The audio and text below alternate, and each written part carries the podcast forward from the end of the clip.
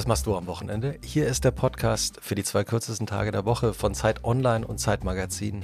Wie immer mit der Schriftstellerin, Radiomoderatorin, Podcast-Hostin und jetzt gerade ihr.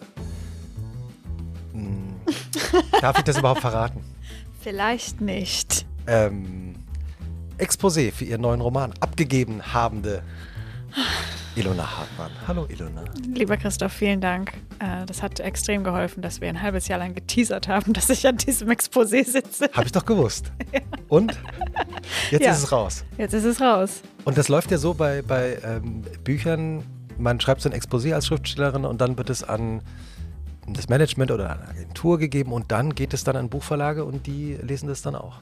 Genau, das ist im Prinzip wie eine Bewerbung. Mhm. Was gar nicht so anders, wie als wenn man einen Job sucht. Wir sind sehr gespannt, wie es weitergeht. Ja. Moment. Ja. Du fehlst noch. Ach so. Das war die Stimme von Christoph Arment, Editorial Director des Zeitmagazins, bekannt aus dem Podcast Alles gesagt und dem Newsletter Was für ein Tag und diesem Podcast unter anderem auch. Hallo Christoph. Hallo Elena. Ähm, und ähm, bitte abonniert unseren äh, Newsletter, denn am Samstagmorgen schreiben wir immer über ähm, unsere aktuelle Podcast-Folge und eben auch über Hörerinnen und Hörer, die uns dann schreiben, wo sie den Podcast gerade hören.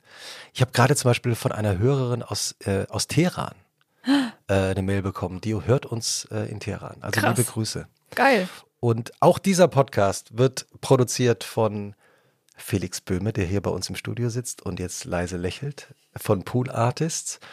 Äh, wenn ihr Lob, Kritik, Hörerinnen, Wünsche, Gästinnenwünsche habt, schreibt an wochenende.zeit.de.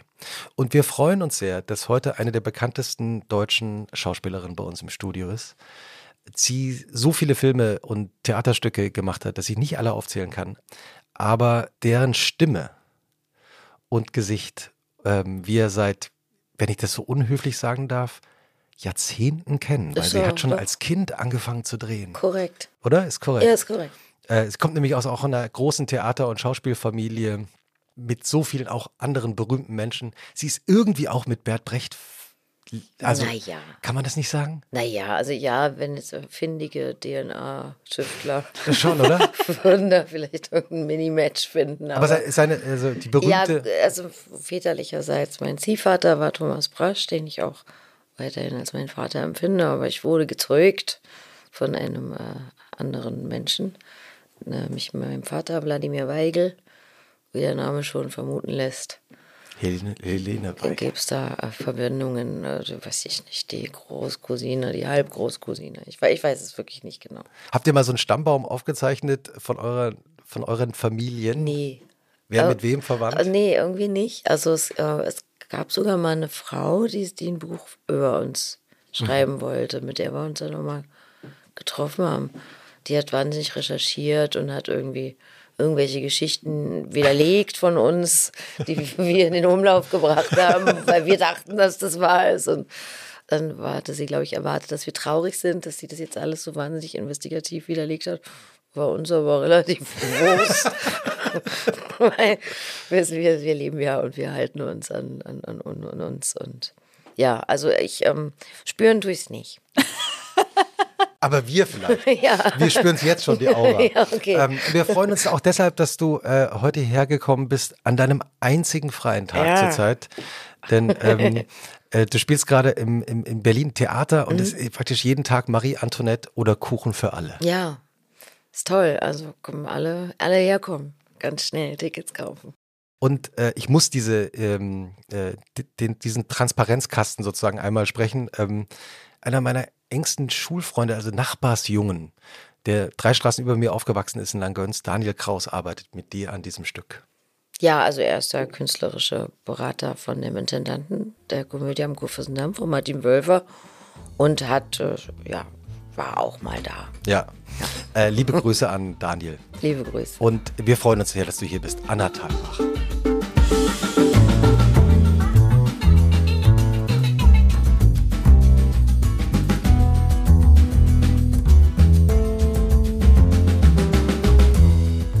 Haut rein, was wollt ihr wissen?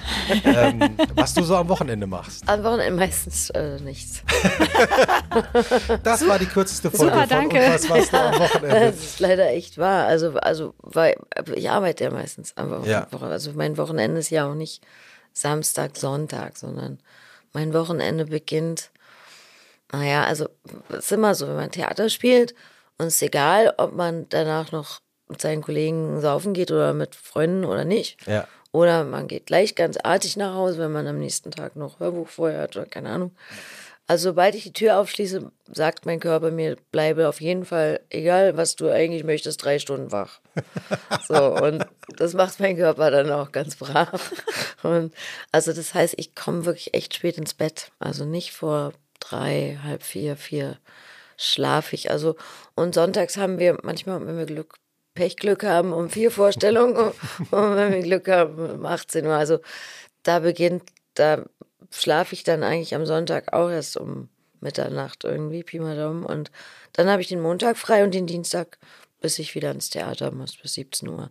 Also mein Wochenende ist so, weiß ich nicht, 48, nee, 40 Stunden irgendwie. Würdest du sagen, dass du eher auf der Bühne lebst, wenn du auftrittst in diesen Wochen oder Nee. abseits der Bühne? Ja, beides. Also ich, das ist, also die Bühne ist sehr, sehr eine sehr lebendige Arbeit und ich bin, bin sehr dankbar meinem Schicksal, dass ich ähm, den Beruf auf diese Weise, auf die, auf die ich ihn ausüben kann, ausübe, weil er ist sehr bunt und fordert mich neu heraus jedes Mal. Er, er, er hält meinen Geist jung und wach, weil ich mich immer wieder mit neuen Themen beschäftigen darf.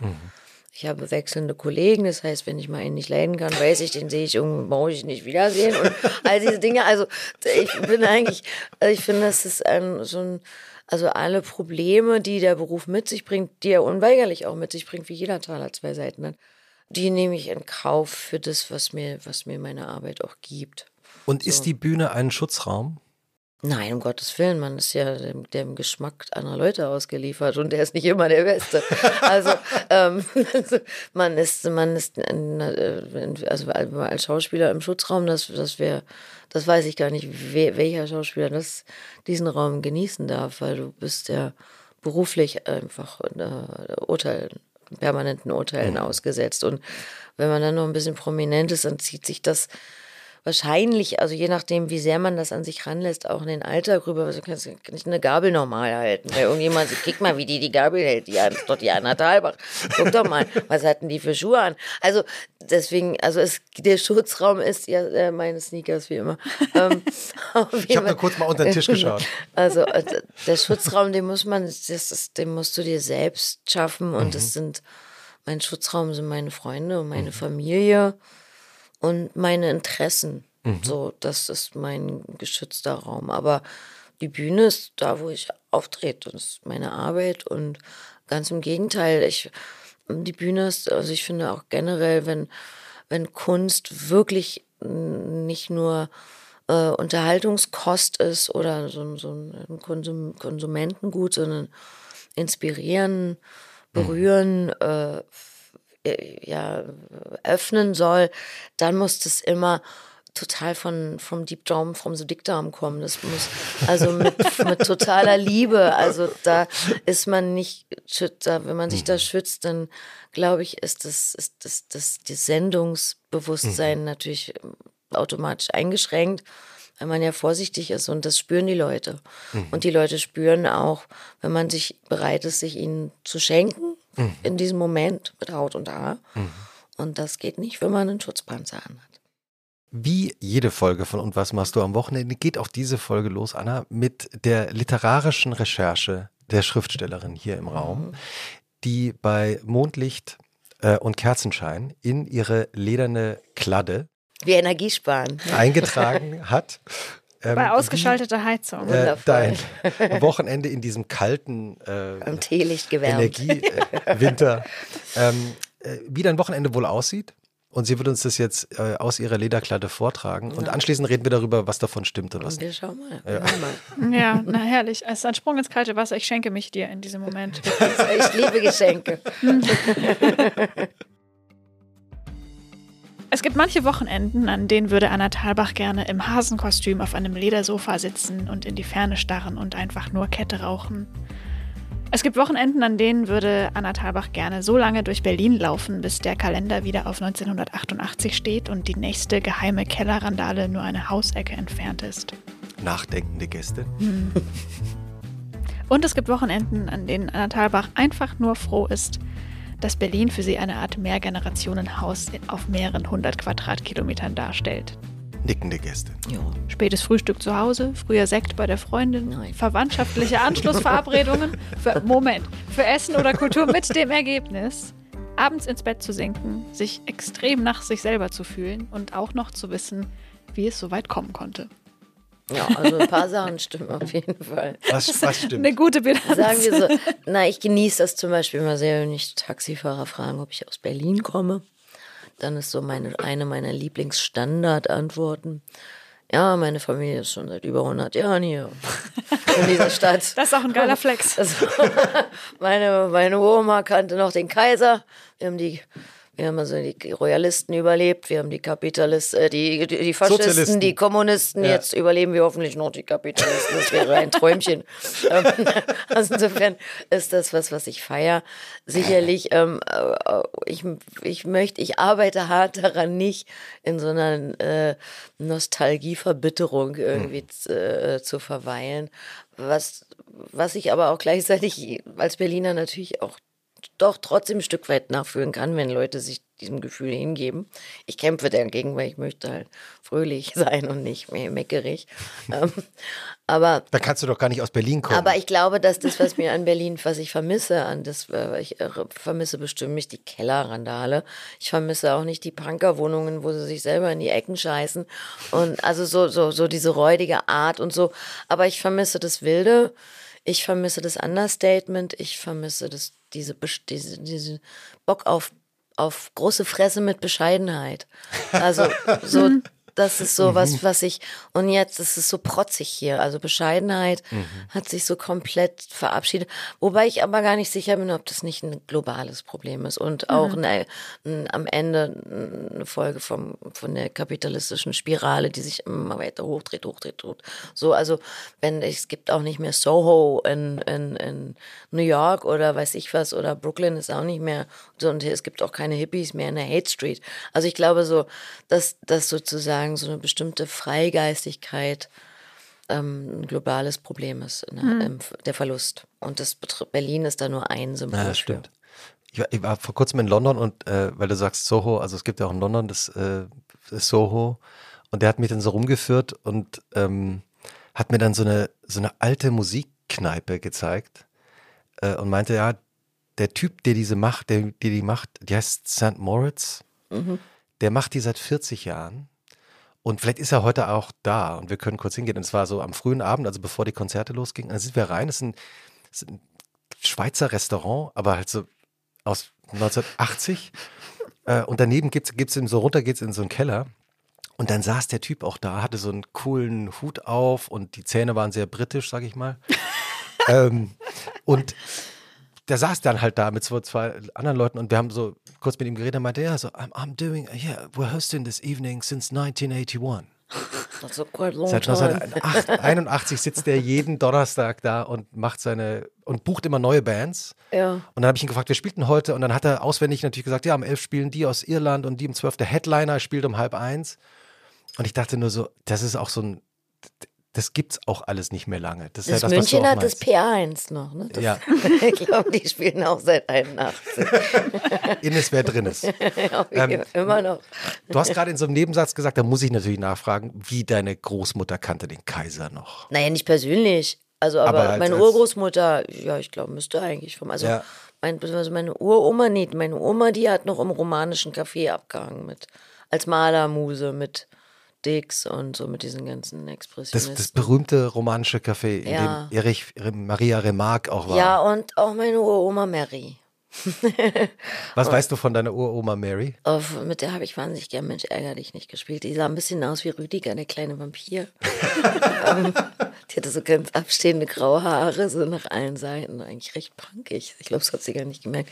Dann hat sie, sie hatte eine, äh, so, so ganz dicke Brille. Also sie war eigentlich 90 Prozent Auge. und dann, dann, dann hatte sie immer so flauschige so kariert, Schottenmuster karierte Tagesmantel oder wie man ich ja. und so Puschen.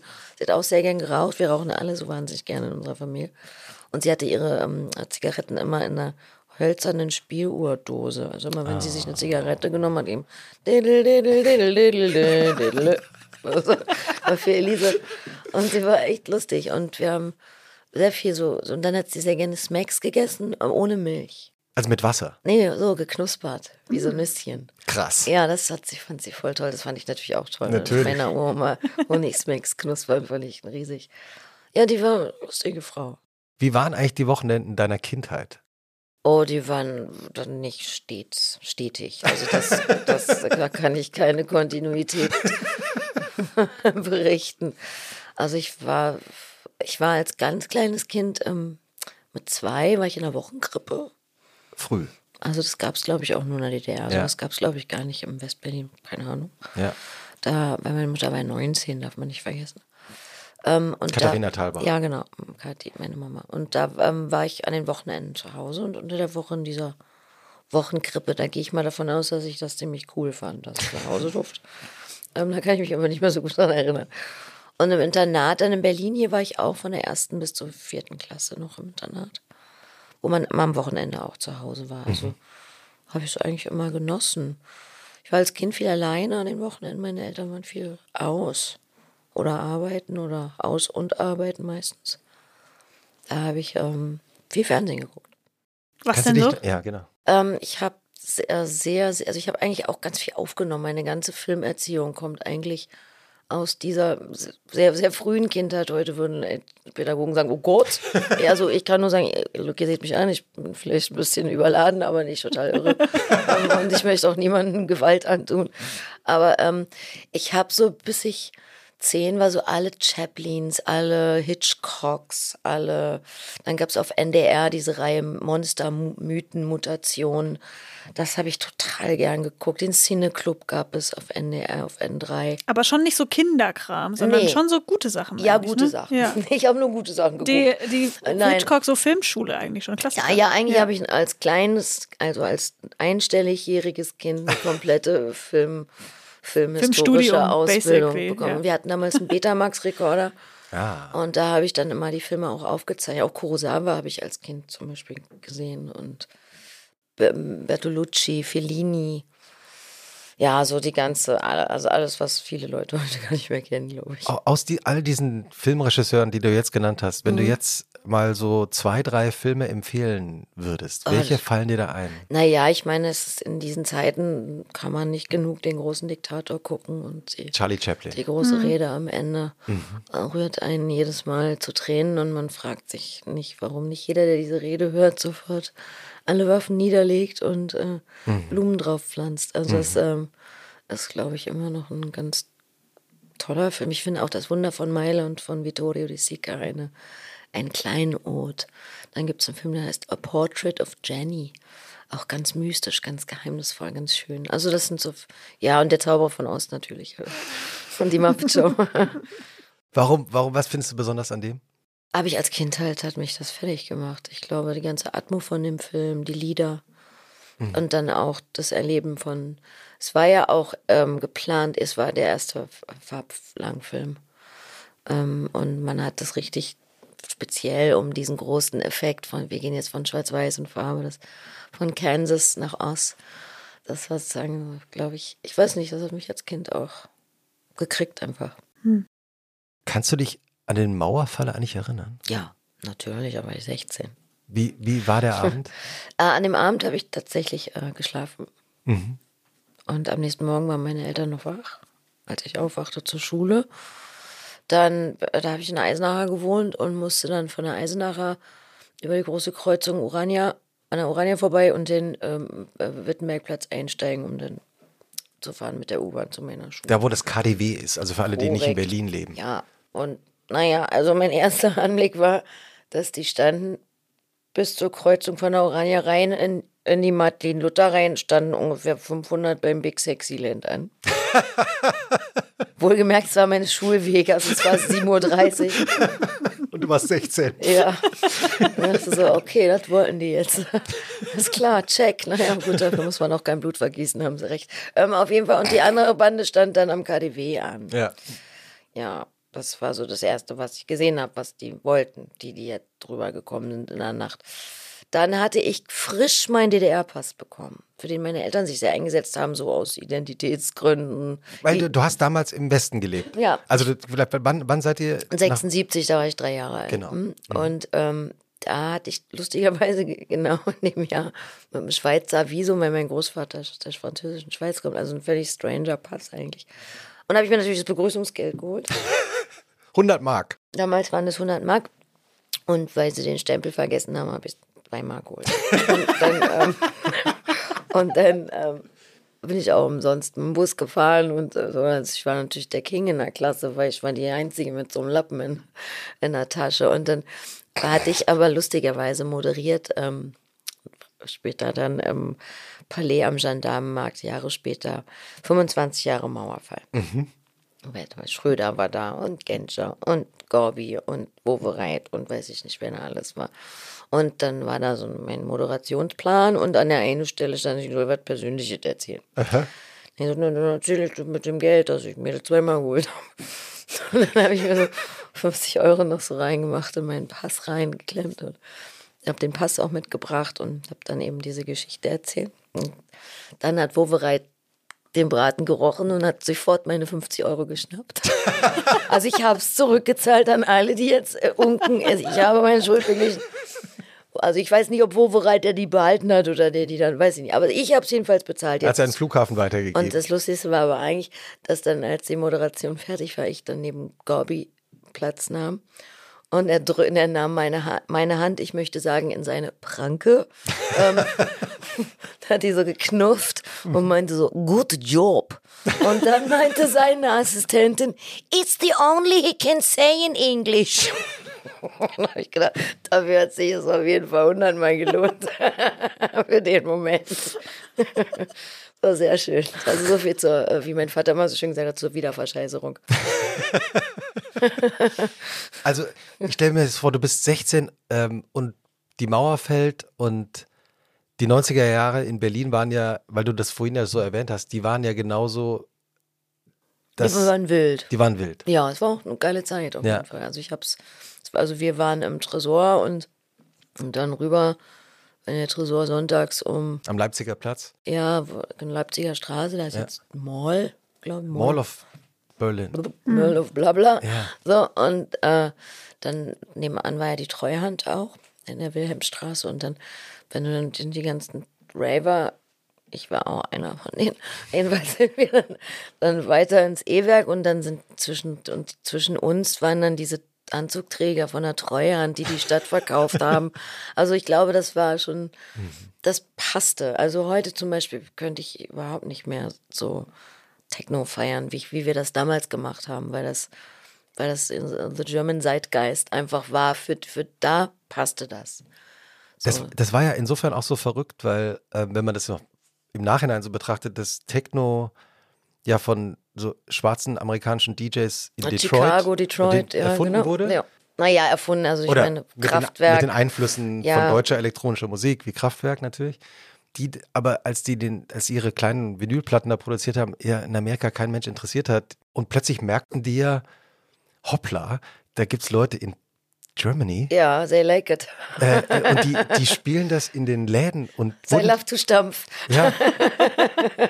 Und, und die, ich glaube, das hat, kann man sich heute gar nicht mehr vorstellen, oder? Dass dann plötzlich, also dann Derek May und, und Ja, aber so plötzlich dann in Berlin aufgelegt haben. Aber ja. ich finde so, und das ist halt eben das, was die jetzt in so in diesen Zeiten, in denen wir leben, in diesen ultra ultimativ kapitalistisch zenitären Hm. Zeiten, wo, wo man alles, was man irgendwie rausschafft, um um Kundschaft zu generieren, man vorher sich irgendwelcher Marktforschungen und ich habe auch gehört, dass sie bei Kinderfilmen Kindern Elektroden anschließen, messen, wo sie ausschlagen und das muss dann aufs Menü für die nächste für die Kinderstory. Also Erfolg äh, äh, absehbar zu machen. Ich glaube, dass Sachen, die besonders sind und die eben, wie, wie wir schon, wie wir drauf, drauf gekommen sind, eben einem Zeitgeist entsprechen, Wood, Woodstock ja letztendlich auch. Und wenn wir jetzt länger quatschen, da finden wir noch tausend andere Beispiele, die sind nicht planbar. Und die entstehen eben genauso, weil sie einfach entstehen. Weil du ge- gerade gesagt hast, ja, ich war auch eine Raverin. Ähm, ich habe auch se- sehr viel, war sehr viel auf Techno-Raves in den 90ern. Gibt es eine Nacht, an die du dich erinnerst, die ganz besonders war? Äh, ja, doch, waren schon einige dabei, aber ich war, das ist, glaube ich, nicht, nicht, äh, das ist FSK 92. so, aber, doch, da war. Aber so ein Glücksmoment auf der Tanzfläche zum Beispiel. da habe ich, ich habe wahnsinnig gern getanzt und tu, tanze auch heute immer noch wahnsinnig gerne. Also das äh, kann ich mich an viele Glücksmomente, ich kann mich halt, naja, also das kann ich wirklich nur so umreißen, ähm, Ja. aber ich kann auf jeden Fall sagen, dass ich mal in einer Technosause im Bunker gelandet bin. Das war an einem Donnerstag. Wo heute die Boros Collection ist. Korrekt. Ähm, und da ist jetzt kurz drin oder dürfen nur noch Anzugträger rein und da übergibt sich auch keiner mehr. Aber man kann heute noch, man kann heute noch den Darkroom vom Bunker sehen. Ja, das ist dann so, so, so, so die, das, das klingt irgendwie pervers. Also diese Kunstkenner, die dann diesen Tourismus so, so, nee, ich weiß nicht, das ist nicht so meins. Aber auf jeden Fall, wenn wir da Donnerstag, wie ich dachte Donnerstag, ich glaube, es war auch Donnerstag. Und dann sind wir am nächsten Tag, wie ich dachte, nach Hause. Und dann war das aber Montag. Also, so gesehen kann ich mich nicht an die beste Nacht erinnern. Es waren offensichtlich vier beste Nächte. Und ich weiß bis heute nicht, wie das passieren konnte. Ich habe keine Ahnung. Ich weiß es bis heute, vielleicht habe ich irgendjemand was verkauft oder keine Ahnung. Ich weiß es nicht. Wird keine Kunst gewesen sein. Nein, absolut nicht. Ja. Weil du vorhin gesagt hast, deine Wochenenden sind eigentlich Montag so bis Dienstag Ja, Mittag. genau. Wenn du so an dem Montag dann aufwachst, was machst du als erstes? Ah, erstmal die Augen auf. Ja. Und dann ähm, gucke ich erstmal raus aus dem Fenster und meistens rauche ich, trinke Kaffee. Also das gesündeste Frühstück der Welt, was ich allen empfehlen kann, genieße ich dann und meistens schlafe ich dann weiter. Also ich versuche so viel wie möglich zu schlafen an den Montagen. Manchmal gucke ich auch sinnlos Fernsehen. Ich, was ich jeden Morgen mache, ist äh, Nachrichten lesen. Also so Und im ähm, Internet. sinnlos Fernsehen heißt dann, also machst du deinen Laptop auf oder machst du wirklich einen Ich mache noch ganz Einen einen Fernseher an. echten Fernseher an. Mit einem Amazon Stick. immerhin? Ja. Ja. Wow. Und dann? Und was schaust du dann? Also was entspannt dich dann an deinem Was, Wochenende? was mich nicht beansprucht. Also, wenn ich gar keinen Anspruch möchte, dann ist es tatsächlich sowas Stumpfes wie, keine Ahnung, Kochsendung, Ja. Shopping Queen. Ist für mich auch stumpf. Kann ich aber gut so, ich gucke ja nicht hin. Es ist nur so und, so, und Reportagen. Für alles andere, also ich gucke gerne auch so Krimi-Sachen. Aber so, so, so True Crime-Kram. Nicht, nicht Soko und Tatort. Also nicht, wo waren sie um drei, können sie das bezeugen, sondern Hast du ja auch schon mitgespielt. Also, aber in du- allem von du, den Sachen. wollte gerade sagen, du kennst ja, kennst diese Dialoge. Ja, die kennt man ja. Das kennt man, man kennt ja auch die Arzt, Arztdialoge eigentlich. Wie, wie gehen die? Sind Sie sicher? Haben Sie das schon mal untersuchen lassen? Sollen wir Ihre Frau anrufen? Ja, irgendwie sowas. Woran äh, merkst du, dass dir, beziehungsweise was sind so Kriterien, damit ein Film dir gefällt? Oder eine Serie? Also ich, ja, schwierige Frage. Da können wir fast wieder zum Anfang vom Gespräch. Also wenn das, wenn da viel, viel also Liebe zum Detail, viel Herz und eine Haltung. Ich mag Dinge mit Haltung, glaube ich. Und wenn es eine gute, also wenn es eine ra- krasse Haltung ist, kann ich sogar an Abstriche machen oder Brutalität verzeihen oder, oder keine Ahnung. Aber es, also ich mag nicht Filme mit Effekthascherei und ich mag nicht Filme, wo es, wo es also absehbar ist. Also wo man einfach weiß, was als nächstes kommt. Sind aber, Sie das, sicher? aber das weißt du bestimmt oft, oder? Ja. Sch- Schade. ja, aber es gibt auch immer noch Sachen, die mich, die mich immer die mal wieder kriegen, ja. überraschen. Was hat dich zuletzt überrascht? Äh, the wie hieß der denn nochmal? The Taste of Cherry Flavor oder so. Ah ja, habe ich nicht gesehen. Das war so eine Netflix-Serie. Aber die Sachen, die ich ganz spannend finde auf Netflix, dann gibt es immer nur eine Staffel. Also, Ja, da haben die Elektroden gesagt, dass ähm, nicht genug Ausschlag. wahrscheinlich. Können ich wir denke, nicht- bei mir eben ja, aber bei mir müsste ja keiner. Nee, also insofern, ja, so, also ja. Wie wäre eigentlich die ideale Serie für dich? Die ich gucken will oder Ja. ich, wo ich mitmachen will. Ein, es, sind, es sind zwei unterschiedliche Dinge, Ja, jein. Also. aber kannst ja jetzt mal so, also wir sind ja hier unter uns. Ja, die ideale Serie. Also die ideale Serie wäre, hätte so ein, so ein, so ein Rahmen für eine Handlung, aber jede einzelne Folge würde auch autonom funktionieren als Geschichte. So schon mal. Damit man nicht traurig ist. So. Wenn man nur drei geschaut hat. Ja, oder wenn man irgendeinen Charakter geil findet und nicht weiß, wie es dem geht, weil der eigentlich nur so angeteased wurde. Also ich finde es geil, wenn so Serien, wo jeder mal so sein, so wie bei Tschechow, wo so jeder Charakter mal so Den Auftritt seinen hat. Moment, Moment hat. hat und man seinen, wo man den so kennenlernen kann. Ich mag natürlich, ist für mich die ideale Serie freakig, anarchistisch, und fantasievoll, wild, auf jeden Fall wild, viel Musik, mit einer großen Liebe zum Detail. Also auch äh, Ästhet- In der Ausstattung. In der Ästhetik und in, der, in der Ausstattung, also in allen Details. Also vom, von der Perücke bis zum falschen Zahn. Also, dass man da also nicht so privater Kram, nichts Privates, sondern ein Ort der, der Fantasie und der, ja, also der, der Wie, Wenn man mit dir ins Kino geht Mhm. und sitzt neben dir im Kino, ja.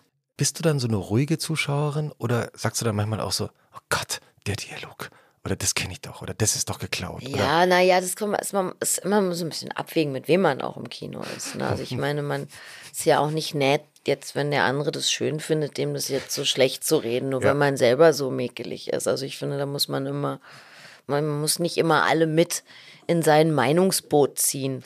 Es ist natürlich angenehm, wenn man jemanden hat daneben, der sagt, ja, stimmt, du hast voll recht, sehe ich auch. Klar, gefällt mir auch, müsste ich lügen, aber ähm, das, das, ähm, also Also musst du dich zusammenreißen, um nichts zu sagen oder Also ich rede ja gar nicht so viel im Kino. Also ich lache halt manchmal, wenn ich es cringe finde oder so. Dann, das kann schon passieren, dass ich so, oh Gott, nee, echt jetzt. Aber weiß nicht. Also ich bin ja Schauspieler. Ich im Theater nervt das. Also das nervt nicht mal immer. Also wenn, das stimmt auch nicht. Manchmal, wenn Leute reinreden, ist das voll niedlich. Also bei Mord im Orient gab es auch mal so Opas, die so gespoilert haben. Das waren alle, alle Quatsch. So. Oh Mann.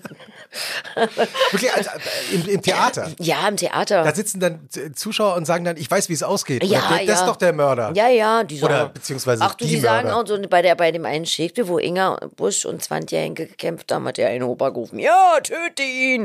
Also so ganz wie Kinder, eigentlich ganz pur so. Also man ist immer wieder Wow. erstaunt, wie, wie, mit welcher Naivität und welcher Natürlichkeit Leute immer noch in der Lage sind, Ges Geschichten zu absorbieren. Ich finde ja, bei, weil du gerade sagst, Mord im Orient Express, ich habe vor kurzem zufälligerweise mal wieder das Original gesehen. Es lief nämlich irgendwo. Welches empfindest Also du als ja, Original? Es gibt ja mehrere Originale, Ja. aber, aber das aus den 70ern. mit Jacqueline Bisset Ja. und Ingrid Berg Genau. und, und ja, Anthony Perkins, glaube ich. Genau. Mhm. Äh, und es ist total verrückt. Ich meine, ich, ich glaube, das können wir spoilern. Wir wissen alle, wie dieser Film ausgeht. Also jeder oder das Theaterstück. Ja, die vergessen das die Leute auch, ne? Das wollte ich gerade alle, sagen. Ja, und Ich die vergesse- Zusammenhänge ja, vor allem. Mhm. Ich vergesse es jede. Ich habe den Film sicher fünfmal schon gesehen. Aber ich das ist bei den zwölf Geschworenen, weißt du das doch auch nicht mehr, oder? Stimmt. Do you remember the fucking case? No, I don't. No, me neither. Aber es ist interessant, dass der Film einen so, die Figuren Ja. offenbar so reinzieht, dass man es wieder vergisst. Also oder, oder vergessen will. Vielleicht, aber ich meine, es behandelt ja letztendlich eine, eine, Kernfrage. Und die Kernfrage ist, äh, who's the judge? So, Mhm. ne, also das ist, darum geht es ja bei, bei, bei dem Stück, genauso wie bei den zwölf Geschworenen oder Ja, bei stimmt. Dürrenmatt und Justiz. äh, So, wer, wer ist der Richter? Mhm. So, ne? Und äh, Hercule Poirot fi- findet ja am Ende dann ein sehr weises Urteil. Ja. Den, den Spoiler ähm, äh, Lassen wir offen, weil spielen ja nochmal nächstes Jahr. Ich muss kurz reinspringen beim äh, Stichwort Agatha Christie. Äh, mit meinem Tipp fürs Wochenende. Ich war bitte darum. im Kino. Man glaubt es kaum. Ich war mal wieder Du im Kino. überraschst einen Ja, doch oder? immer Es ist wild. Ähm, ich habe einen Film gesehen, der heißt See How They Run mit äh, Adrian Brody, Saoirse Ronan und äh, Sam Rockwell, glaube ich. Und es ist so eine 50er Jahre Kriminalkomödie. Oh, das ist bestimmt schön. Und das hat einfach nur Spaß gemacht. Also ich habe dieses Jahr ziemlich viele Filme im Kino gesehen, wo ich danach so dachte, da muss ich jetzt mal kurz wieder meine Synapsen richtig verknoten. Das hat mich ein bisschen verzwirbelt Ja, jetzt man alles. braucht auch mal so ein bisschen, das, der, das, der Kopf braucht auch mal. Ja, ein und das ist einfach so Kino, Kino wie früher. Du gehst rein, du wirst 90 Minuten, der hat auch nicht so eine komische Überlänge, wo man so drei Stunden hockt, sondern wirklich Ja. so knapp 90 Minuten. Hervorragend, geschmeidig unterhalten. Es ist nie unnötig klamaukig. Manchmal an den richtigen Stellen schon. Macht ja aber auch Spaß. Und äh, am Ende denkt man sich, ach schön, ach, das war jetzt mal wieder nett. Ah, Und das ähm, natürlich to toll besetzt und das macht auch total Spaß. Der ist schön ausgestattet und Agatha Christie hat eben einen kleinen, am Ende eine kleine, einen kleinen Auftritt. Ah ja? In ihrem Haus findet eine, ich sage jetzt mal, ein Showdown statt. Oh. Und ähm, ja, zum Schluss wird nochmal in die Kamera gezwinkert und die vierte Wand durchbrochen und da freue ich mich doch dann immer. so persönlich wird's Genau. Dann. Hast du auch, ähm, weil du vorhin gesagt hast, du hast mit deiner Urgroßmutter ähm, Mensch, ärgere dich nicht gespielt. Ist eigentlich ein tolles Spiel, Ja, oder? kann man machen. Habe ich lange nicht mehr gespielt. Ähm, ich weiß ja, Ich du bist. mochte, aber ich mochte Malefiz lieber. Ich auch. Weil da konnte man den anderen noch was in den Weg legen. Oh, wie könnt ihr mir das mal kurz erklären? Anna, bitte. Ich Ja. wollte es nämlich gerade sagen. Die, die, die, Steigerungsstufe von Mensch ärgere ist Malefiz. ist Malefiz. Ja, ist ein bisschen anders, ist schon ein komplett anders aufgebautes Spielfeld, aber im weitesten Sinne geht es auch darum, drei oder vier von, seinen, ein- von seiner Farbe in ein bestimmtes ähm, Feld zurückzubringen. Du kannst aber ähm, bei bestimmten Würfen, es gibt Bl- Blockaden, also kleine weiße Steine, die man vor, vor den Gegner stellen kann, wenn man Ah. die, wenn man die erreicht, erwürfelt und so weiter. Für noch mehr Streit. Ja. Perfekt. Du kannst ja noch so einmauern. Manchmal wird man dann Ja, so hat eingemauert. man so fünf, da muss man ständig eine Eins wählen, um die wegzukicken. Darf die, aber die man wegkickt, darf man jemand anders wieder vor die Nase stellen. Wie seid, was seid ihr so für Verlierertypen? Schlecht. Ich kann gut verlieren. Ja, wie, Bei, bei ja. Malefiz auch. Ich kann eigentlich immer gut verlieren. Ich habe beim Spiel als Kind, ich wollte natürlich immer gewinnen. Äh, ähm, aber, bei mir in der Familie, wenn du, wenn du ein schlechter Verlierer warst, ganz blöd. ah, Dann wurdest du halt doppelt geärgert. Also lieber, lieber so tun, als könnte man verlieren. bis, bis man es wirklich kann. Ja, eben. Also, weil das, du, du selber, habe ich mir sagen lassen, bist ja eine leidenschaftliche Mutter. also ich, Spielst, spielst du mit deiner. Meine Tochter ist jetzt 27. Ja, aber hast du mit ihr früher auch. Brettspiele haben wir komischerweise nicht, nicht so viel gespielt, aber sie war auch im Internat. Mhm. Es hat sich irgendwie nicht so. Sie hat wahnsinnig gern Uno gespielt. Ja. Klassiker, ja. Das war so das, was ich als Kind überhaupt nicht kannte. Uno. Bei uns hat man noch Schwimmen gespielt und Mau Mau und so eine Sachen. Und hattet ihr bei UNO auch so Sonderregeln oder habt ihr euch äh, die normalen Regeln gehalten? Ich glaube, so wie diese Karten waren. Ja. Ja. Naja, Sonderregeln führen ja auch meistens zu Streit. Hast du die Sonderregel Pachulke und die Sonderregel Müller und die Sonderregel Schnucki? Keine Ahnung. Wenn du wieder aufgewacht bist an deinem äh, Wochenende, Ja. was machst du denn dann? Dann ganz oft FaceTime ich mit meiner Tochter. Die lebt nicht in Deutschland gerade, oder? Doch, aber Aber nicht in Berlin. doch. Aber halt nicht in meiner Wohnung. Nicht in der Wohnung, genau. Ja, ist schon vor, vor einigen Jahren ausgezogen. Vor zehn Jahren ist Nelly schon ausgezogen. Ähm, ne, wir rauchen ein Gäppchen, rauchen Kaffee, ratschen. Und dann, Äh, wie eigentlich wie eine gute Freundin. ja, oder wie in, in der Familie auch. Ich finde das immer so, nur weil, wenn die Kinder dann erwachsen sind, ist das plötzlich dann eine Freundin. Und das ist immer noch meine Tochter, aber sie ist eine erwachsene Persönlichkeit, mit der man sich auf erwachsene Weise schön unterhalten kann. Ähm, so würde ich das lieber formulieren. Äh, Also natürlich alle sind meine Freunde, die ich gerne habe, aber sie ist äh, meine Tochter in erster Linie. Ja. Was ist denn das Geheimnis einer guten Mutter? Aber das ist schwierig, weil es ja so verschiedene Ki Kinder gibt und so verschiedene Lebensumstände. Ich glaube, das Geheimnis einer guten Liebe, ob das jetzt die, die Mutter-Kind, die Vater-Kind, die Mutter-Mutter, Vater-Vater, Liebe ist, ist Vertrauen. Absolut. Ja. Also ich, das ist für mich der Schlüssel eigentlich zu fast allem, ähm, dass man und Vertrauen ist, ist immer eine, eine, eine gegenseitiges, gegenseitige Arbeit. Also man muss sich Vertrauen erarbeiten, genauso wie der andere zeigen kann, dass er auch vertrauenswürdig ist. Ähm, und das muss man immer wieder erneuern, glaube ich, dieses Bewusstsein. Und es wird ja auch vom Leben immer wieder auf die Probe gestellt, dieses Bewusstsein. Und ich glaube, das, was man den Kindern am, am, am wichtigsten ist, ihnen zuzuhören, zuhören und ernst nehmen. Und ähm, Wirklich zuhören. ja, ich meine richtig zuhören. Also ich war auch, als, als ich Mama war, ich war eine recht junge Mutter, bei vielen Kindern, die Nelly nach Hause brachte und wirklich immer wieder erstaunt, wie wenig Eltern ihre Kinder irgendwie kennen. Die wissen, was die, was die, was sie, welche Hose sie am meisten anziehen oder ah, Nudeln mögen sie am liebsten, aber es hört ziemlich schnell auf. Also wenn du dann mit Eltern dich unterhältst, es hört denn dein Kind so viel Musik oder was Keine Ahnung. wissen die Eltern, also ich finde es teilweise so, wow, ähm, über was wird denn gesprochen eigentlich bei euch zu Hause? So richtig gesprochen, außer Hallo, guten Morgen. ähm, also, Zieh deine Hose an. ähm, also wenn du mich das fragst, was macht für mich macht eine gute Familie und ich will da nicht die Mutter alleine so Klar. stehen lassen, weil das ist ja, das sind ja alle zusammen da und das Zuhören, Vertrauen und ähm, was das Zuhören natürlich noch braucht, ist, dass es dich wirklich interessiert, weil sonst hörst du es nicht. Ähm, Und sonst behältst du es auch nicht im, im, in your mind. Also zuhören heißt auch nicht sagen, okay, ich reiß mich jetzt zehn Minuten zusammen, dir nicht dazwischen zu quatschen, sondern das heißt auch, ich versuche das zu hören, was du sagst und zu verstehen, warum dich Sachen interessieren oder warum dich Sachen nicht interessieren. Und War, da, war deine Mutter das. so? In vielen Fällen ja.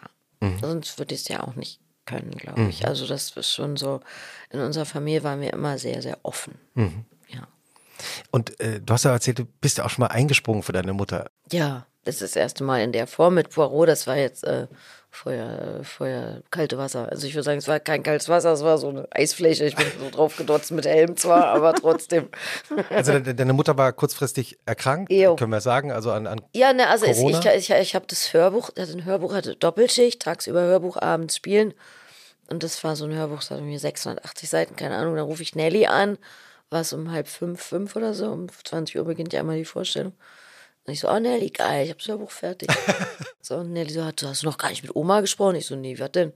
Ja, die Corona. Ich so, ah, fällt aus. Nee, du spielst vor. Ich so, was? Mir ist fast das Telefon aus der Hand gefallen. Dann ist meine Mutter angerufen. Ich so, Kathi, wie soll ich denn nicht machen? Ja, mit Buch machst du mit in ihr. Robby sagt dir, wo du langläufst. Ich so, alles klar. Weißt, dann kommst du ins Theater und also alle gucken dann, wie du das machst und so. Aber ich bin ja auch, mag ja Mutproben auch und Challenge accepted. Und ähm, ja, Also mit in ihr heißt, du hast einen Kopfhörer im Ohr. ein kleines Plug, ja, Ja. genau. Und der äh, Inspizient sagt, "Hier, du musst links laufen, setz dich stein. Nein, das bleib stehen. Aber nein, nicht weitergehen. Bleib da stehen. Wow. Also ich war ferngesteuert und er hatte noch das Buch in der Hand. War, aber dafür hatte ich dann keine Zeit, aufgeregt zu sein, weil ich mich so an so vielen Stellen konzentrieren musste. Also ich musste auch die ganzen Requisiten teilweise, ich wusste gar nicht, was ich damit machen soll. Das eine sagt mir, soll ich jetzt Spaghetti kochen? Ach nein, ich soll was anderes. Woran merkst du auf der Bühne oder merkst du es überhaupt, ob es ein guter, eine gute Vorstellung wird? Das kann man nicht, nicht richtig merken, weil es ist ganz oft so, also wenn es richtig toll ist, merkt man es schon, dass so ein äh, energetischer Moment ist und dann Waves, Wellen, also das kann man gar nicht, das sind keine Wörter, die das irgendwie beschreibbar machen, sondern das fühlt man. Man fühlt auch manchmal, wenn es nur ein Moment ist. Manchmal gelingt dir eine Szene und du spürst es anhand der Energie, wie die, die Aufmerksamkeitsenergie. Im Publikum da ist. Ja, vom Publikum und auch von dir selber in. Ich würde es vielleicht wage, es zu vergleichen wie ein Musiker vielleicht. Der hört, es war der perfekte Ton, es war im perfekten Rhythmus. Und das, das ist ein schöner Moment. Das hat was sehr Befriedigendes. Aber das ist nicht immer, manchmal ist es nur ein Teil und manchmal sind die Leute, amüsieren sich wie Bolle, es ist ein geiler Abend. Manchmal sind die Leute die ganze Zeit ruhig und du denkst, sie fanden es voll doof und dann waren die aber nur voll konzentriert. Also das ist nicht, es gibt keine Standards, die das möglich machen, das zu messen. Und ganz oft sagen Kollegen, es war die schlimmste Vorstellung und dann ist es genau die beste gewesen. Also man liegt auch manchmal voll genau daneben. Wenn Schauspieler sollte man das eigentlich gar nicht fragen. Wenn du nach so einem Abend, ja, wo du in, in so ein Eis, wie hast du gesagt, ein Eismeer, Eine Eisfläche, Eisfläche. zugefrorene Eisfläche, Zugefrorene nicht Eisfläche. kaltes Wasser, Eisfläche. wenn du auf einer zugefroren, von dieser zugefrorenen Eisfläche wieder Ja. runterkommst. Ja. Also, wie geht's einem dann eigentlich? Also, kannst du dann überhaupt nicht schlafen oder ist es eher, also, weil ich stelle mir vor, dass Man die Aufregung danach erst. Adrenalin. Ja. Naja, also man, es ist nicht so ein aufgeregtes Adrenalin, Mhm. aber ein Adrenalin was hin. Also man ist so wach. Mhm. Ich könnte jetzt, könnte wahrscheinlich Physiktest schreiben oder so. Und was machst du stattdessen? Also wenn du sagst, du kommst nach Hause, bist erstmal noch so drei ja, ich Stunden. gucke dann noch ein bisschen Fernsehen Mhm. und dann mache ich noch hier Instagram-Gedöns für den nächsten Tag. Mache ich ja meistens kleine Filmchen für Werbung Mhm. und beschäftige mich kurz damit und dann irgendwann wäre ich müde. Du hast jetzt mehrmals schon erzählt, dass Musik schon offenbar eine große Rolle spielt für dich, also zumindest Ja. als, als Hörerin. Ich höre gerne Musik auf Was hörst denn du. Alles Mögliche. Zum Beispiel? Oh Gott, ich kann nicht anfangen. Also jetzt von den aktuelleren Sachen mag ich no, Nora, Noga, E- Noga Eres. Ah, fantastisch. Finde ich ganz toll im Moment. Israelische Rapperin. Ja, genau. Hast du die auch live mal gesehen? Leider nein, ich habe keine Karten mehr bekommen, die war schon ausverkauft. Ähm, aber die finde ich toll aus dem Was findest du toll an der? Ich weiß nicht, ich mag finde den Sound geil, ich finde die Mhm. Braut cool. Was soll ich sagen? Ähm, und von den deutschsprachigen Sachen mag ich Bilderbuch gerne. Mhm. Einfach weil Bilderbuch Falco und Prince ist für mich so so perfekte Mischung aus beiden. Und- Stimmt. Und das ähm, zeigt mich an. Hast du ein Lieblingslied von Bilderbuch? Ja, Baba. Baba ist mein Stimmt, der ist geil. Lieblingslied. Den finde ich nice. Ähm, pf, keine Ahnung. Ich höre wirklich, also ich höre nach wie vor sehr viel Black Music.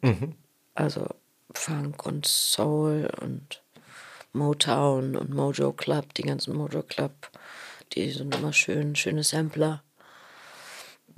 Und ich höre auch viel mit Nelly, Ali Neumann oder keine Ahnung. Also Ali Neumann war auch schon zu Gast in Ja, unserem kleinen Podcast. Und, Ja. hat ganz, und hat ganz viel Funk- und Soul-Musik empfohlen. Ja, Ja, siehst du, also stimmt. sie ist Ja. auf jeden Fall, finde ich auch, ist eine ganz tolle Musikerin. Mhm.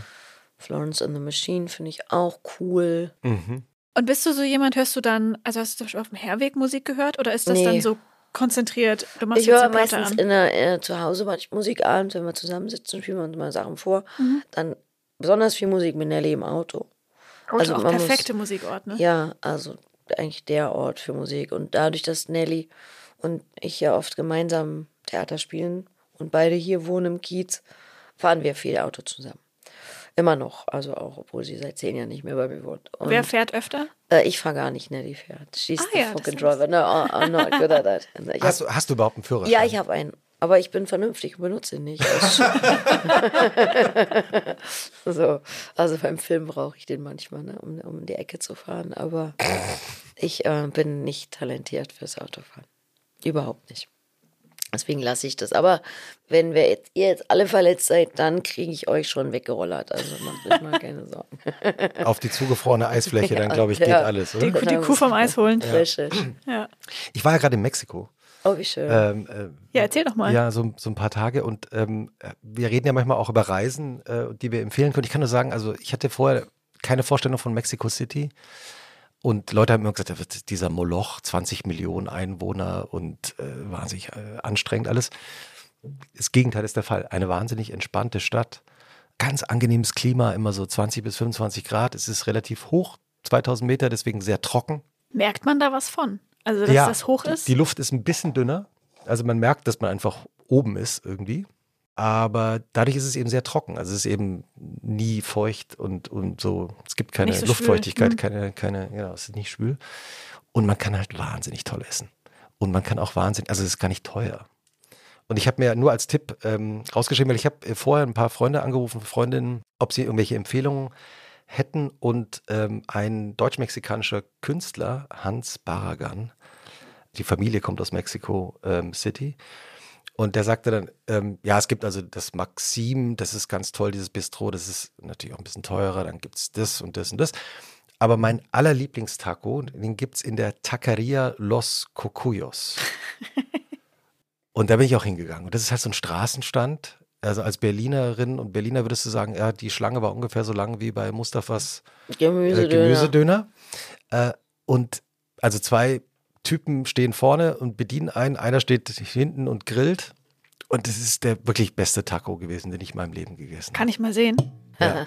ähm, so sieht es aus. Boah, ich zeig dir geil. mal kurz den. Looking very Instagram. fried. Ja, das sind Fotos, kein Instagram. Ach so, sorry. Ähm, und so, ich zeig das mal. Muss man auch. weil sonst ja. ich meine, ich ah, sehe ja, mal so meine hier, Brille kannst nicht du sehen. auf. So. Äh, kann ich das größer machen? Warte mal, ich mach dir das Foto Ich größer. sehe das sonst nicht. Ich meine, auf den Fotos sieht es halt aus wie ein Taco, ne? aus wie ein Taco. Ja, ist auch ein Taco, aber ist wirklich wahnsinnig gut. Der Taco frisch. aller Zeiten. Ja, ist wirklich äh, fantastisch. Und dann ähm, habe ich am nächsten Tag mh, äh, bei so einer Ausstellungseröffnung dann davon erzählt, dass dieser Taco so toll ist. Und dann sagte eben eine Mexikanerin, ja, ja, weißt du eigentlich, äh, wie der Taco, der richtige Fleischtaco erfunden wurde? Ich sage, keine Ahnung. Naja, das war so, als die Spanier Mexiko erobert haben, dachte ich schon, oh Gott, oh Gott, oh Gott. Äh, ja, also Hernando Cortés. Ähm, dann wollte er das, den Sieg über die Azteken feiern. Und die Spanier, was ich auch nicht wusste, haben ja nur gegen die Azteken gewonnen, weil alle anderen Völker, die da gelebt haben, sich gegen die Azteken verschworen hatten, weil die Azteken diese anderen Völker immer abgeschlachtet hatten. Und ähm, dann hieß es also, dann wollte also er mit den äh, Stammesführern äh, also feiern, dass man jetzt gewonnen hat. Und dann sagten die halt, ja, wir können mal mit diese Teigtaschen und was wir hier so machen. Und dann sagt er, ja, aber wir haben doch noch diese Schweine, die wir ähm, aus Spanien nach Kuba und dann nach Mexiko äh, gebracht haben, also in das Land, das heute als Mexiko bekannt ist. Können wir doch die schlachten und dann machen wir das Fleisch einfach da rein. Und so ist der Fleischtaco entstanden. Eine Art Resteverwertung. Ja, also Auf eine Art. Man, man lernt nie aus. Aber ich kann es wirklich nur empfehlen. Also wir nehmen es in die Shownotes, falls jemand Lust hat, eine Reise zu machen in eine wirklich tolle Stadt. Empfiehlt Mexico sich ja im City. Winter fürs Vitamin D. Ja, absolut. Wer kann. Hast du denn eigentlich einen Wochenendtipp, ähm, Anna, jenseits von Musik und Film und Serien haben wir ja schon besprochen, äh, was du dann gerne machst, was dir gut tut? Ich gehe gerne ins Museum. Mhm. Also, ich gucke gerne Bilder an. Hast du ein Lieblingsmuseum in Berlin oder sonst irgendwo in Deutschland oder auf der Welt? Also, ich mag den Kunstpalast in Düsseldorf sehr, sehr gerne. Ja. Tatsächlich. Den mag ich einfach von der. Der hat so eine gute Ökonomie und, und ist da. Finde ich ein geiles Museum und ich mag die, die ganze Kunstinsel in Wien. Ähm, Stimmt, die ist sehr, Ja, sehr ist gerne. sehr. Ja. Ähm, in Berlin gibt es doch immer wahnsinnig viel, auch irgendwelche aktuellen Sachen. Ich finde auch in Potsdam das Barberini ein sehr schönes Museum. Der Kunstpalast, weil du den gerade so erwähnt hast Mhm. in Düsseldorf, der ist für alle, die noch nicht in diesem Kunstpalast, weil der ist wirklich wahnsinnig schönes, ein schöner Raum, weil er so Ja. offen ist und weiß und Ja, auch hell. wie man durchgeleitet wird. Ja. Man hat nie das Gefühl, also es gibt ja oft Kunsträume, wo man, gehen wir nach links, gehen wir nach rechts, dieses Gefühl, Stimmt. äh, waren wir hier nicht schon? Stimmt. So, also wo man sozusagen so, so, wie man da halt durch, durch, wie beim Ikea, ne, weißt du, so, aber mit Kunst halt. Also das gibt's halt in geschmeidig und in, in eben nicht geschmeidig. Und der Kunstpalast, finde ich, hat da eine ganz tolle Art gefunden. Aber Mhm. stimmt. das ist ja jetzt nicht für Berliner geeignet. ja, aber wir, wir werden ja überall Ja, gehört. also Insofern- aber auch äh, der Hamburger Bahnhof ist, glaube ich, immer, je nachdem, was die gerade verhandeln, ähm, Ja. Für mag ich auch sehr, sehr gerne. Und in, gehst du dann alleine ins Museum oder schon in Begleitung? Mit, lieber in Begleitung. Also ich finde es sozusagen, es gibt ja, wenn man Also, mal- beziehungsweise wenn ich drehe, woanders bin ich alleine. Genau. Ja. Ja. Ähm, wenn man zu zweit in ein Museum geht, finde ich, ist es auch mal so ein, wie geht man zu zweit durch ein Museum? Lässt man dann die andere oder den anderen alleine weiterlaufen? Das oder? ergibt sich immer, finde ich. Ja. Also es gibt die, die, die, es gibt ja die, die brauchen so lange, man die nie da so lange, dann, dann gehe ich immer schon ein bisschen weiter. Aber, aber manche gehen auch gut mit einem. So. Also ich glaube, das ist immer ein bisschen unterschiedlich. Ist wirklich auch ein Geheimnis, wenn man in eine andere Stadt kommt, in der man nicht lebt, sich eine Viertelstunde oder 20 Minuten für ein Museum zu nehmen. Also selbst wenn man jetzt nicht Also unendlich ich, viel Zeit ich hat. gehe oder? eigentlich in jeder Stadt, wo Ja. ich bin, wenn es da eins gibt. Das schaffe ich irgendwie immer. Ich mag übrigens das Städelmuseum in Frankfurt Ja. sehr gerne. Das, äh, das ist wirklich auch ein Tipp. Also selbst wenn man denkt, man hat jetzt nur eine halbe Stunde Zeit oder Ja. so, trotzdem reingehen. Also Oder? ja, mich beruhigt das halt wahnsinnig. Also Mhm. für mich hat das was total Meditatives, auch gerade in dieser reizüberfluteten Welt. Ist das irgendwie so eine Art Ja, das stimmt. Stillstand und man es hat was Meditatives und im Gegensatz zum Instagram-Museumsbesuch fühlt man sich in so einem Museum ja lustigerweise nie gehetzt. Hm. Es flüstern auch immer alle. Ja, also es hat Mhm. eben sowas, sowas besinnlich. Und alle machen die Museumshände hinten Ja, hinterm Rücken ich auch. Ertappt mich auch mal. ich habe nichts angefasst. Ja. Nichts gestohlen. Gibt es eigentlich einen Ort in Berlin, oder ich meine, Berlin hat sich ja jetzt in den letzten Jahrzehnten so sehr verändert. Gibt es aber noch einen Ort, wo du gerne hingehst, wo du denkst, hier ist eigentlich die Welt noch in Ordnung? Ich weiß ja nicht. Oder die Stadt zumindest. Ja, naja, als ich sie gut fand, war sie bestimmt auch nicht in Ordnung. ähm, also, nee, eigentlich wüsste ich jetzt, was hat schon alles. Also ich finde es, im Westberlin gibt es, glaube ich, schon noch so Orte, wo man echt so denkt, so echt jetzt? echt? Also ist nicht so Schmargendorf oder so. Dann, kommt- dann gibt es auch wirklich noch so Kneipen und auch, wo man denkt, so wow, das, das, das, das gibt's echt noch. Aber das ist ja auch nicht das, wo, wo, Ist auch nicht mehr dasselbe wo ich dann. war. Also, Ja. also alles, wo ich war, wo ich war, wo ich war als Kind, ist weg. Davon gibt es nichts mehr. Also es gibt nicht mehr den Weihnachtsmarkt da und den das war immer da, wo der große Flohmarkt war, da hat die CDU-Gelände. Da hat die CDU drauf gebaut. Am Tiergarten. Ja.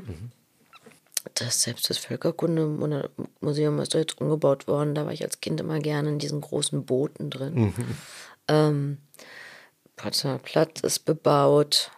Ähm, Kinos sind eigentlich, die Kinos, meine Programmkinos, in denen ich war, sind alle weg. Also Schlüter allen voran. Das gab es ja über 100 Jahre mit dem legendären Bruno Dunst als Betreiber. Wieso war der legendär? Weil er einfach legendär war, den kannte jeder. Der hatte einen Was ist denn das für eine Frage?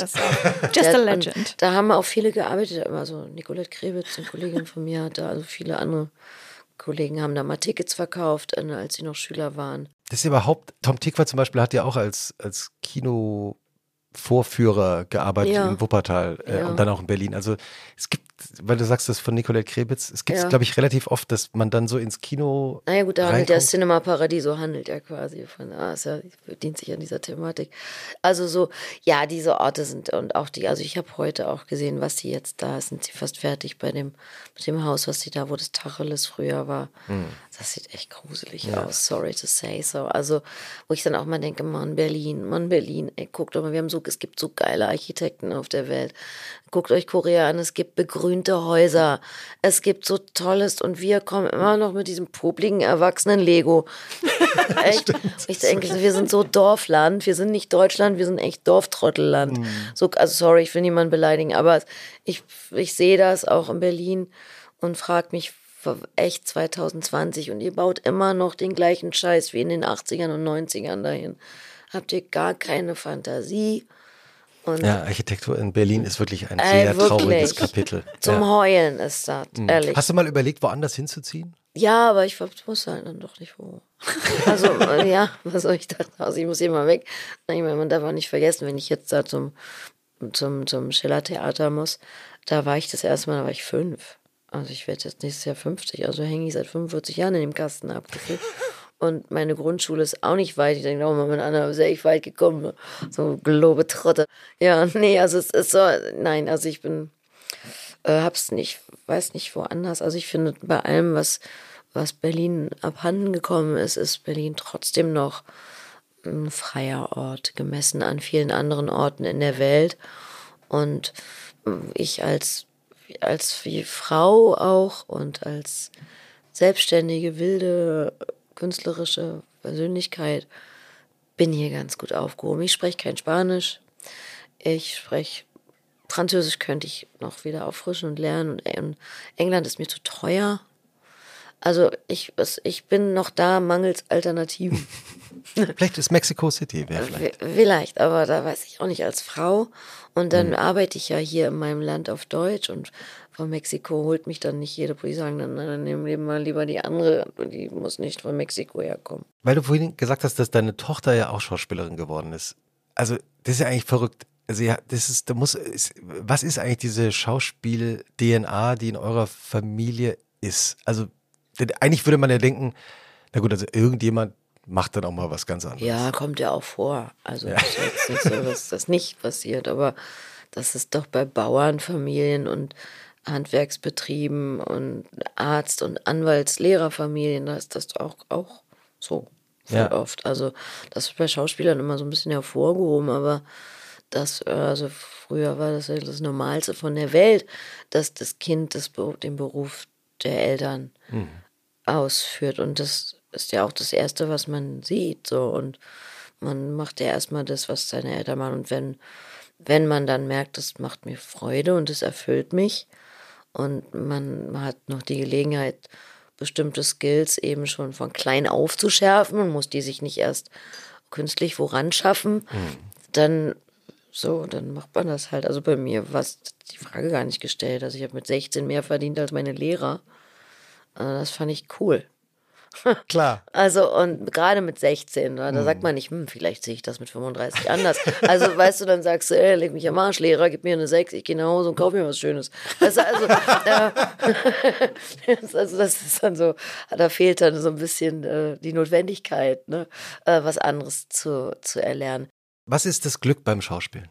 Weiß ich nicht. Ich glaube, das Glück ist, ähm, dass man die Synergie, ne? also auch schon, dass man, also ich kann mich nur wiederholen, die Griechen haben das Theater zur Heilung erfunden und wenn man das Gefühl hat, man hat da jemanden erreicht und das Herz von jemand berührt und sei es auch nur für eine Nanosekunde, mhm. dann ist das Glück. Also ich glaube, am glücklichsten macht es generell, anderen Menschen zu helfen auf welche Weise man ihnen hilft, ob man ihm was hochträgt, ob man sie gesund macht, äh, ob man ihnen was beibringt oder sie einfach schlicht nur zum Lachen bringt. Hm. Ähm, ist ja auch schon jemand anders geholfen. Und ich denke, das ist das, was einem am meisten gibt im Leben, anderen zu helfen. Und das, mein Beruf trägt dazu bei, glaube ich. Hoffe ich. Wenn dein Wochenende sich so dem Ende zuneigt, ja, dann bin ich traurig. Also bei dir, es, bei dir, ist es, dann der Dienstagnachmittag. Ja. Also jetzt, der, eigentlich dann der Sonntag. Jetzt werden wir hier aufnehmen. Genau, ich muss auch gleich los. Ich ja. schon am Tageslicht. Ähm, ah ja, hast du das so im oh Blick, wenn es dunkel wird? Ja, ist es so? Naja, dann weiß ich, ich muss gleich ins Theater. Ja. Das ist wirklich so, wenn es. Das Körpergedächtnis so setzt ein. Sagt irgendwie so, oh, es ist mhm. dunkel, jetzt muss ich gleich los. Mhm. Na, dann, dann rinnt das Stundenglas mhm. schneller. Wir haben immer eine Schlussfrage für den ähm, Sonntagnachmittag, Montagmorgen. Ja. Also bei dir sozusagen der Dienstagnachmittag und der genau, Mittwochmorgen. Ich würde das mal anpassen, gemäß der, ja. der Umstände. Mhm. Was findest du emotional schwerer auszuhalten? Den dunkler werdenden Dienstagnachmittag oder den dann frühen Mittwochmorgen? Den dunklen Nachmittag. Mhm. Dann habe ich dann weiter, dann habe ich dann, Mittwoch habe ich dann schon wieder akzeptiert. Fügt sich ins Schicksal. ja. ja, mein Gott, another okay. round. ja. So. Vielen Dank äh, für Danke diese euch. besondere Folge. Ähm, für die, über die zwei kürzesten Tage der Woche, nämlich Montag. Dienst, Montag, Montag und, und Dienstag. Wir sagen mal, Montag ist Schontag. so sieht es nämlich aus. Finde ich aber auch. Ja. Vielen Dank, dass du hergekommen bist. Danke für die Einladung. Warst. Anna Thalbach, schönes Wochenende. Ciao, Kakao.